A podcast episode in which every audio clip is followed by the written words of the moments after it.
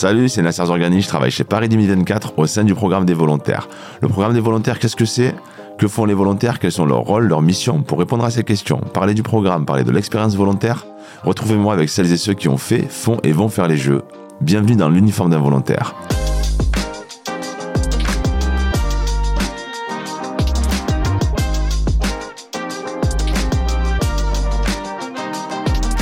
Votre podcast continue à vous immerger dans l'actualité des jeux et cet été, elle est riche. Nous avons été à Marseille lors de l'épisode précédent. Cette fois-ci, nous revenons en plein cœur de la capitale sur le pont emblématique, le pont Alexandre III un pont construit et livré pour l'exposition universelle de 1900 à Paris et qui va accueillir cet été les épreuves tests de natation en eau libre ainsi que les épreuves tests de triathlon et de paratriathlon, mais pas que, les tournois olympiques et paralympiques pendant les Jeux et beaucoup d'autres choses. Et pour nous en parler, Thomas Lavenant, manager général de la zone Paris-Centre et Dominique Frisa, sport manager du triathlon et du paratriathlon. Merci d'être avec nous. Bonjour. Bonjour. Bonjour. Première question Thomas, qu'est-ce qu'il va se passer sur ce pont? Déjà, petit rappel, Expo universelle de 1900, c'est également la Tour Eiffel, c'est également le Grand Palais. Et effectivement, comme tu l'as dit, euh, Nasser, déjà c'est un, pont qui est vraiment euh, en plein au cœur de la capitale, au cœur de Paris, au cœur de l'ensemble des sites, on en parlera un peu plus tard, qui accueillent des compétitions et des célébrations dans, dans ce qu'on appelle donc Paris Centre. Il va accueillir effectivement le triathlon, le paratriathlon, la natation euh, en eau libre, comme tu l'as dit, mais également l'arrivée du contre-la-montre, et ce, dès le premier jour des Jeux. Alors le contre-la-montre, c'est l'épreuve de cyclisme sur route, c'est ça? Tout à fait. Donc c'est le contre-la-montre cycliste qui démarre donc des Invalides, qui fait une boucle et qui sera ensuite euh, en arrivée au pont Alexandre III. Dominique, ma question s'adresse à toi. Le grand public, quand il entend triathlon, paratriathlon, il entend grande distance. Est-ce que c'est le cas pour les épreuves tests et pour le tournoi olympique et paralympique? Alors rappelons d'abord que le triathlon, c'est l'enchaînement sans interruption de la natation, du vélo et de la course à pied. Les transitions, c'est-à-dire l'endroit où les athlètes changent de discipline et de matériel sportif, s'appelle une zone de transition. Le chronomètre ne s'arrête pas. Les athlètes passent d'une discipline à l'autre sans interruption. On est sur des sur des distances beaucoup plus euh, raisonnables, je dirais, sur des temps de course beaucoup plus courts, ce qui garantit d'ailleurs euh, une unité de temps et de spectacle, ce qui est intéressant. Euh, nous sommes sur pour les distances dites olympiques sur une natation 1500 mètres, vélo 40 km et course à pied 10 km. Juste pour vous donner un peu de ce qu'on va avoir à faire les athlètes, ils partiront d'un ponton qui sera monté en contrebas du pont Alexandre III ils auront à accomplir pour la distance olympique deux boucles, une de 1000 mètres, une de 500 mètres, avec la spécificité d'un retour à contre-courant.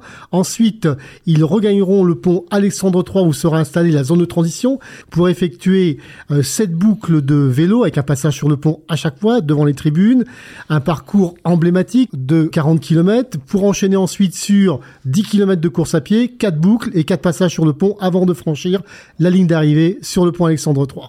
Pour le paratriathlon, nous sommes sur une distance dit sprint, qui est la moitié de la distance olympique. Une natation 750 mètres avec également une remontée à contre-courant dans la Seine, un parcours vélo de 20 km, un peu spécifique, et puis une course à pied ou en handbike et wheelchair de 5 km. Alors, handbike et wheelchair, ce sont les appellations pour désigner les équipements de course, de compétition pour les personnes en situation de handicap moteur, donc handbike, un vélo à bras, et wheelchair, un fauteuil de course. Oui, le handbike est utilisé pour les athlètes qui ne peuvent pas se servir d'un vélo, et le wheelchair pour les athlètes qui ne peuvent pas courir. Pour rebondir sur le propos de Dominique, euh, le pont, il est magnifique. C'est aussi pour ça qu'on l'a choisi. C'est quand même un cadre exceptionnel pour euh, accueillir les meilleurs athlètes du monde. Euh, ça s'inscrit dans la vision de Paris 2024 également d'accueillir vraiment les Jeux au cœur de la ville, d'offrir un spectacle pour les athlètes, pour les spectateurs, pour les téléspectateurs. Ça va être une fête du sport universel au cœur de Paris. L'idée aussi, c'est d'offrir euh, du sport gratuitement aux spectateurs, euh, puisque le long des parcours, euh, que ce soit pour le, triathlon, le paratriathlon, mais également les épreuves cyclistes et les marathons, l'accès sera gratuit au grand public. Ce sera également le cas pour les cérémonies d'ouverture, sur les, les kéos pour les Jeux Olympiques, et puis sur le bas des Champs-Élysées pour les Jeux Paralympiques.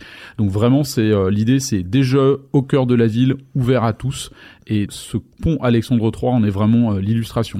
Merci beaucoup Thomas. En effet, l'illustration de jeux grand ouvert, mais en attendant les jeux, il y a les épreuves tests et les épreuves tests de triathlon et de paratriathlon, notamment cet été au mois d'août sur le pont Alexandre III. Donc Dominique, qu'est-ce qu'il va se passer? Alors, nous ouvrirons euh, les épreuves tests euh, le 16 août avec des familiarisations pour les hommes et les femmes individuels. Alors, une familiarisation, c'est une reconnaissance grandeur nature des parcours qui permettent aux athlètes de prendre leur marque sur les compétitions à venir. Le 17, nous aurons la course individuelle femmes.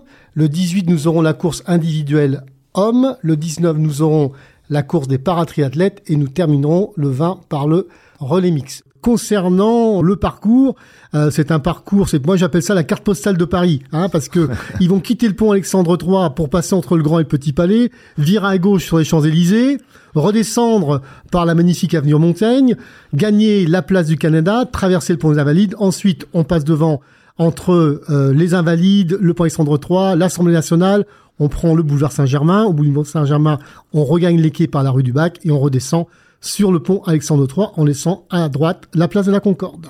Alors Dominique, pourquoi c'est important d'avoir des volontaires sur une épreuve de triathlon et de paratriathlon? Pourquoi c'est important d'avoir des volontaires? Ben, je, je, pense qu'on ne pourrait pas faire de sport, bien sûr, sans athlètes, mais on ne peut pas faire de sport non plus sans des équipes de volontaires. Les équipes de volontaires, elles viennent en, en support, elles viennent étayer l'organisation de leur expérience, de leur savoir-faire, de leur bonne volonté.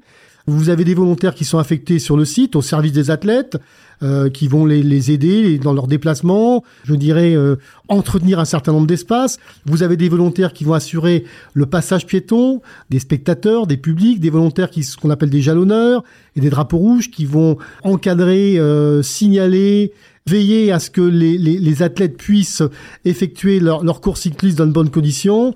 Et puis nous avons également plus spécialement des volontaires qui sont affectés à des missions sport, sur des ravitaillements, sur ce qu'on appelle la, zone de pénalité, des kayakistes sur l'eau pour baliser, sécuriser le parcours des nageurs. Je pense notamment aux piles du pont et aux bateaux résidents.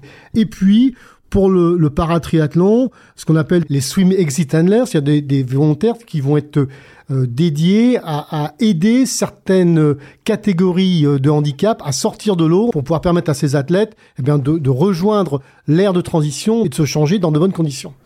Merci beaucoup Dominique d'avoir souligné l'importance que peuvent revêtir les volontaires. Moi, je voudrais parler également des athlètes et notamment d'une discipline en particulier, le relais mixte. Ça m'a l'air plein de promesses. Est-ce que tu peux nous en dire plus? Alors le relais mixte, euh, oui, c'est une épreuve euh, exceptionnelle hein, avec une, une, une, densité, une énergie et, un, et souvent un rebondissement. Elle a fait son apparition aux Jeux de Tokyo 2020. Deux hommes, deux femmes. La spécificité à Paris, c'est que c'est la femme qui franchira la ligne d'arrivée.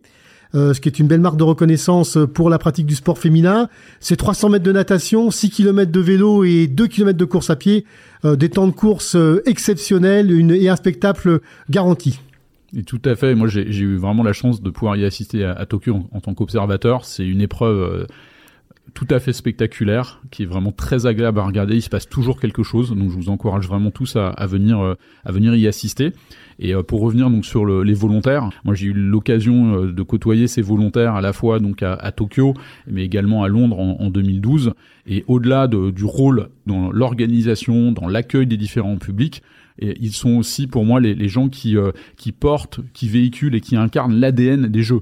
Ce sont vraiment les volontaires qui vont, euh, qui vont porter notre ADN, notre vision, transmettre l'énergie qu'on veut transmettre à tous euh, les spectateurs, à tous les publics, aux athlètes, vraiment à tous les types de publics qu'on va, qu'on va accueillir. Donc c'est essentiel. Sans oublier également quand même les volontaires aussi des collectivités, très important, à l'attention des, des, visiteurs. Ce sont des volontaires de Paris 2024, mais également les volontaires des collectivités. De la ville de Paris notamment notamment sur notamment Paris. la ville de Paris, sur Paris, tout à fait. Et euh, on parle de la ville de Paris, donc quand on parle de Paris, on parle forcément de la Seine, hein, la Seine qui va être un peu le théâtre de cette euh, compétition sportive, qui va accueillir aussi en début d'été, euh, on le disait tout à l'heure, euh, les épreuves de natation en eau libre. Ça veut dire qu'on peut se baigner dans la Seine.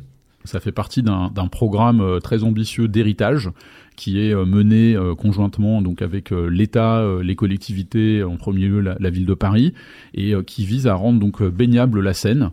Et il y aura des endroits réservés à la baignade pour les Parisiens, les visiteurs. Donc voilà, c'est un, un, programme ambitieux avec beaucoup de travaux à la clé et qui va aboutir non seulement à accueillir ces épreuves dès cette année et ensuite pour les Jeux l'année prochaine, mais également ensuite d'en faire bénéficier le grand public. Bah, j'ajouterais, euh, pour compléter le propos de, Thomas, que la, fédération internationale, les fédérations internationales ont, bien défini les normes de bénabilité. Elles sont extrêmement attentives à ne pas mettre la santé de leurs athlètes en danger. Donc, euh, la fédération internationale, Paris 2024, euh, les médecins veilleront à ce que tout soit respecté pour que les athlètes puissent nager dans de bonnes conditions. Et offrir un spectacle ouvert à toutes et tous, parce qu'on le rappelle, ouvrons grand les Jeux. Thomas, merci beaucoup d'avoir été avec nous. Merci beaucoup Dominique et puis bon courage pour ces épreuves tests et puis pour les jeux. Quant à vous qui nous écoutez, rendez-vous au prochain épisode. Merci, à bientôt. Merci. Merci.